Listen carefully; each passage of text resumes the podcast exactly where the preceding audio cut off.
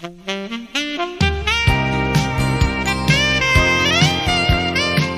每一份失眠和晚睡都能变成一份好梦，在这里说晚安吧。正在通过拥堵路段，长度二点三公里，请小心驾驶。Hello，大家好，欢迎大家来到这一期的说晚安吧。这一期呢，我们来聊一个我一直都很想聊，但是一直觉得聊不清楚的话题，叫做成长。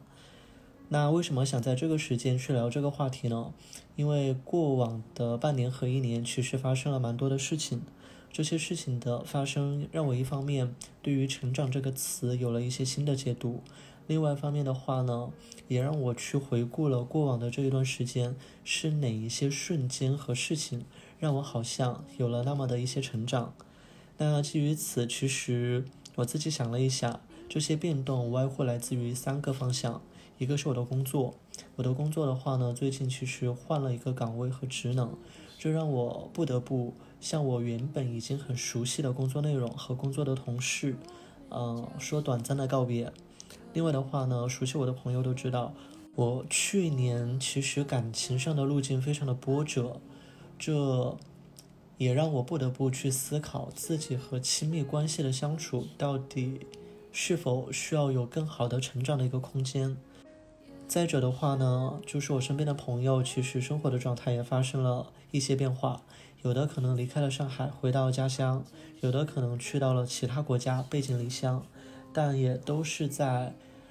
最近这段时间，可能和我的这个同龄人，大家都是开始逼近三十岁或者三十左右，都开始在为自己接下来的生活和对于自己成长的方向做一些规划。这个也让我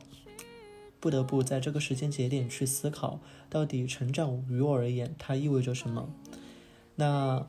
我问了几个身边的朋友，有的是我认识很久的朋友，有的是我新交的朋友。我问了他们关于成长的看法，也问了他们关于成长的瞬间。其实有一些比较有意思的，可以分享给到大家。我一个很好的朋友 C C，也是我另外一个访谈节目的搭档。他跟我说，成长对于他而言的话呢，是长和成，它其实是两个部分。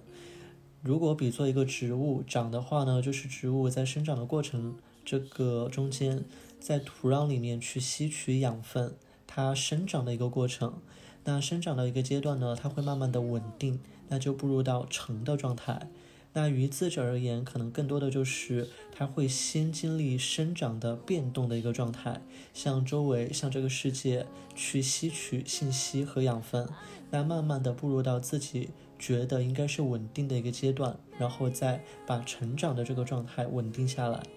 那另外一个是我最近认识的一个朋友，他跟我讲，他理解的成长是把自己一次一次打碎，然后再拼起来的过程。其实我觉得这个观点和 C C 呢有点像，都是先经历一个动态的变化，然后再逐步进入到一个稳定的状态。前面这种动态的变化的话呢，它可能更多的是自己和周围环境的一个变革。那后面成的这个状态的话呢，可能更多的是对于这个变革的接纳和接受。那我觉得里面非常有意思的一点是，呃，把自己打碎的这个状态，于我而言，它成长的瞬间是接受自己被打碎后可能拼不回去的这个可能性。这个是我问了几个朋友关于成长的看法过后，我自己很有共鸣的两点。然后也让我自己去回想过往的这一段时间，就我的成长它体现在哪里？我能够想到的可能是去年的两个瞬间，一个是工作上的，因为去年可能对于整一个世界的人来讲，大家都经历了很多，从疫情的变化，再到是说可能在国内生活的朋友关于疫情政策的一个变化。那在中间的这段时间，其实我当时整个人处于非常不好的一个状态。我对于接下来可能伴随疫情生活的这样的一个观感特别的消极，所以的话呢，我当时有一段时间很迫切的想要改变当下的生活状态，所以我就申请了纽约的一个 role，那是公司内部的一个转岗。那当时我纯粹呢是基于我想对于当下的生活状态做一个改变，所以去做了这样的一个申请。呃，面试的过程其实很顺利，大概两三周的时候就拿到了 offer，然后已经在看签证和各种事情。但这个时候，疫情的政策发生了改变，那很多我们受限制的地方都进行了重新的一个开放。我逐步感觉可能生活慢慢慢慢回到了常态，但这个时候我就面临了两个选择，一个是留在现在的生活状态里面。一个是去纽约，可能开始新的生活的探索。那在这两个生活状态里面，我就开始进行对比和权衡。留在这边的话呢，其实我对这里的工作和周围的环境都相对比较熟悉，而且更重要的是，当时也和朋友再去开始一些新的生活项目，不论是和陈老师的一个访谈的节目。还是可能和朋友去合作的一些螺蛳粉店，那这些都是我之前没有去涉猎过的区域。我自己对于一些新的事物，在当时的那个时间节点，也保保持了非常强的一个兴趣。一个是可能去到纽约开始新的生活，那我的下意识其实告诉我，我可能会想要更新的挑战，因为。在这个新的挑战的路上，我可能会获得更大的成长。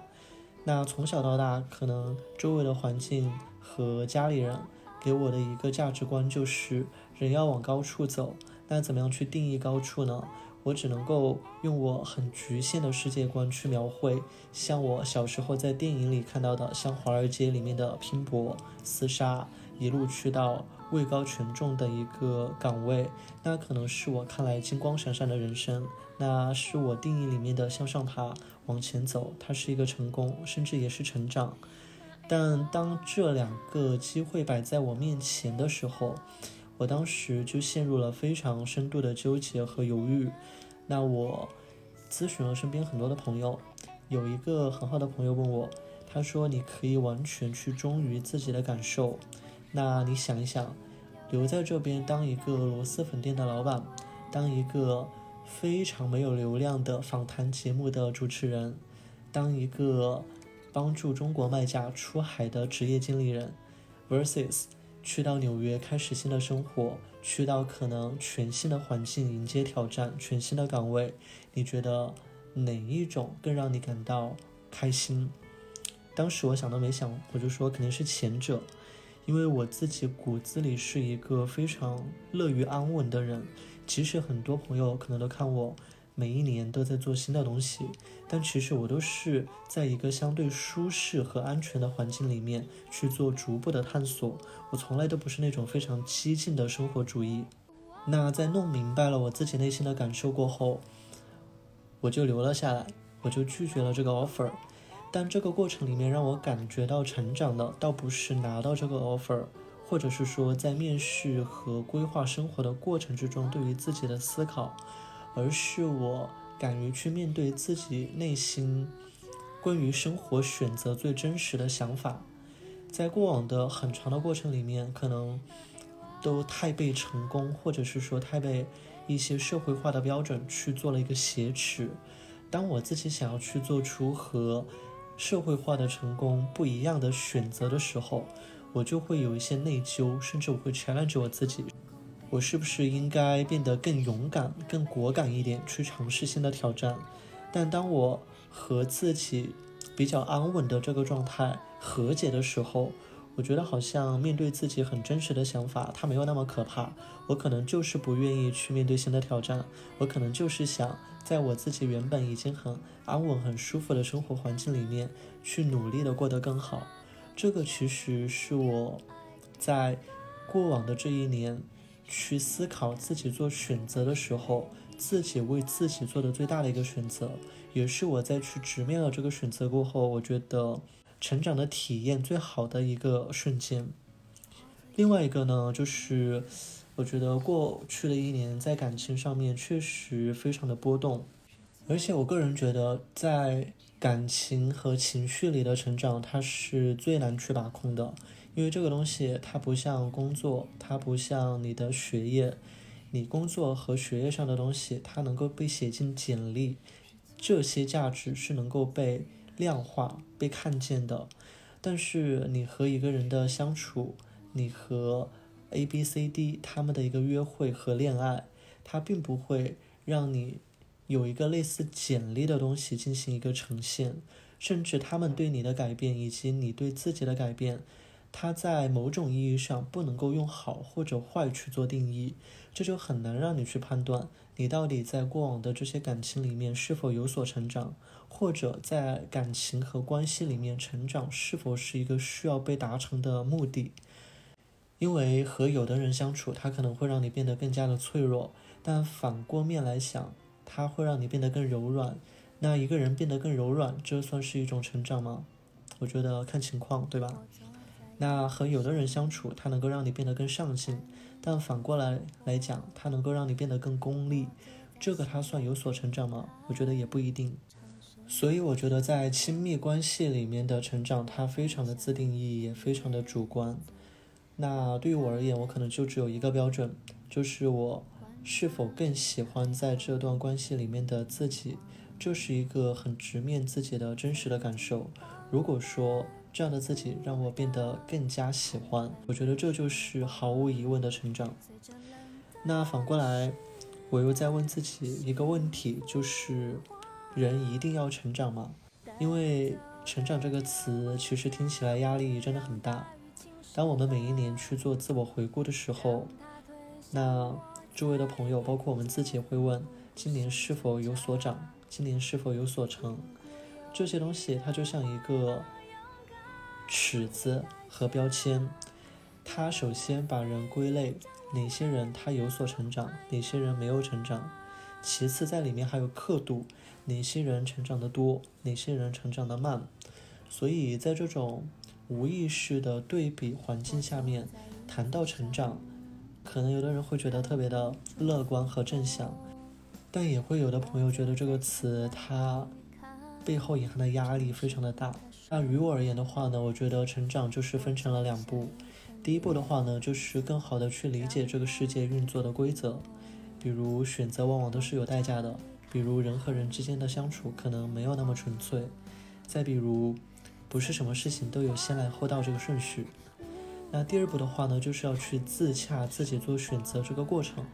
比如我就是选择不去成长。但是我能够充分理解和直面自己不去成长的这个决定，这个本身也是成长的一种体现。但我觉得可能往往我们花更多时间的是在第一步，我们会经历很多事情，朋友的离开、工作的变动，然后自我生活状态和感情的一些变化，去理解第一步，我们去理解这个世界的规则，去理解感情的规则，去理解人和人相处的规则。但往往到了第二步。当我们需要去做出选择的时候，我们还是会很多时候不自洽自己的选择，选了别人觉得我们应该去做的，选了我们觉得自己应该去做的。但其实，在很多的选择体系里面，它就没有“应该”这个词。所以，我觉得在接下来的生活状态里面，我也会想要花更多的时间在第二步去做更多的探索。怎么样能够更自洽和更直面的、更坦然的面对自己的选择？这个我觉得也是成长之中非常重要的一个环节。成长如果让我总结成一句话的话呢，就是能够更坦然和自然地接受自己的局限和无奈。那我最后可能用我最近看的一个电影，非常不恰当的去解释什么叫做接纳自己的局限和无奈。我最近看了一个电影，名字我有点忘了，大概叫。最后只能见你三次。这个电影的设定呢，是男主有特殊的能力，他能够看到每个人背后的数字，这个数字代表男主和这个人还能最后见几次。这个能力呢是可以传染的，他在和女主某一次无意间的触碰，把这个能力传给了女主，但是没有传染完全。这个女主只有当和这个人相见的次数小于三的时候，才能够看到对方身上的数字。男主和女主摊了牌，女主呢也知道自己的能力是怎么样的，然后他们两个非常开心、非常快乐的相处了一段时间，然后恋爱。直到有一天呢，男主在女主的身上也看到了三这个数字，which means 他和女主也只能够见三次了。这个时候我在想，如果我是里面的男主或者女主会怎么办？我可能会利用这三天时间好好的跟他相处，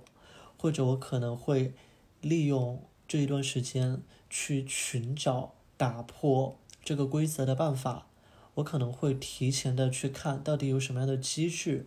把我和他会做一个分别，让我们再也见不到，然后去阻挠这个可能性的发生。但男主他在见了女主最后两次，当女主身后的数字变成一的时候离开了。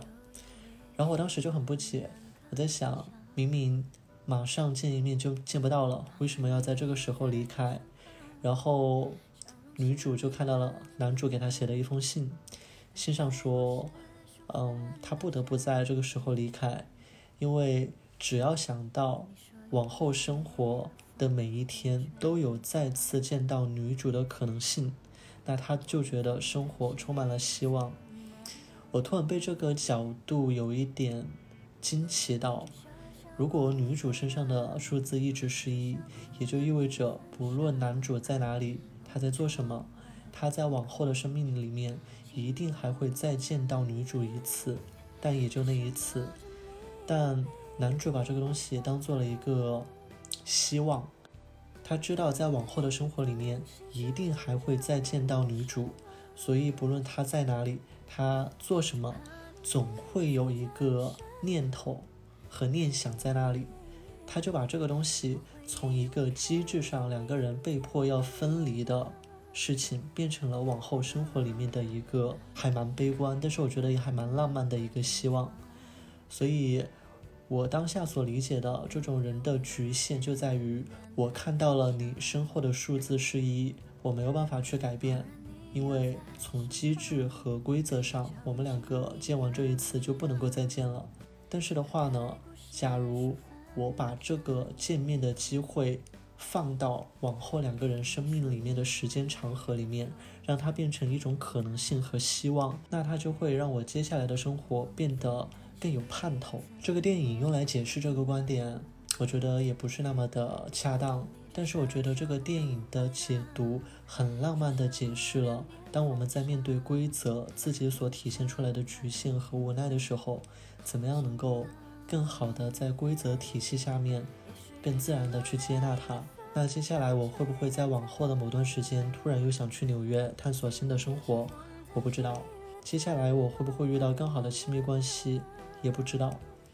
但我觉得在这些做选择的瞬间，它带给我的成长，它是有延续性的。就接下来不论我做什么样的选择，我都觉得我能够很自然、很直面的去自洽。这个就是我觉得。在里面成长对我最重要的意义。那今天这一期的更新非常的短，也非常的 random，也都是由于之前发生的这些事情，让我想要把自己对于成长的解读，特别是当下对于成长的理解做一个记录。也希望很久以后，可能自己有成长到另外一个阶段，再反过来看现阶段我对成长的一些感悟的时候，不会觉得特别幼稚。那今天聊到这里。大家晚安。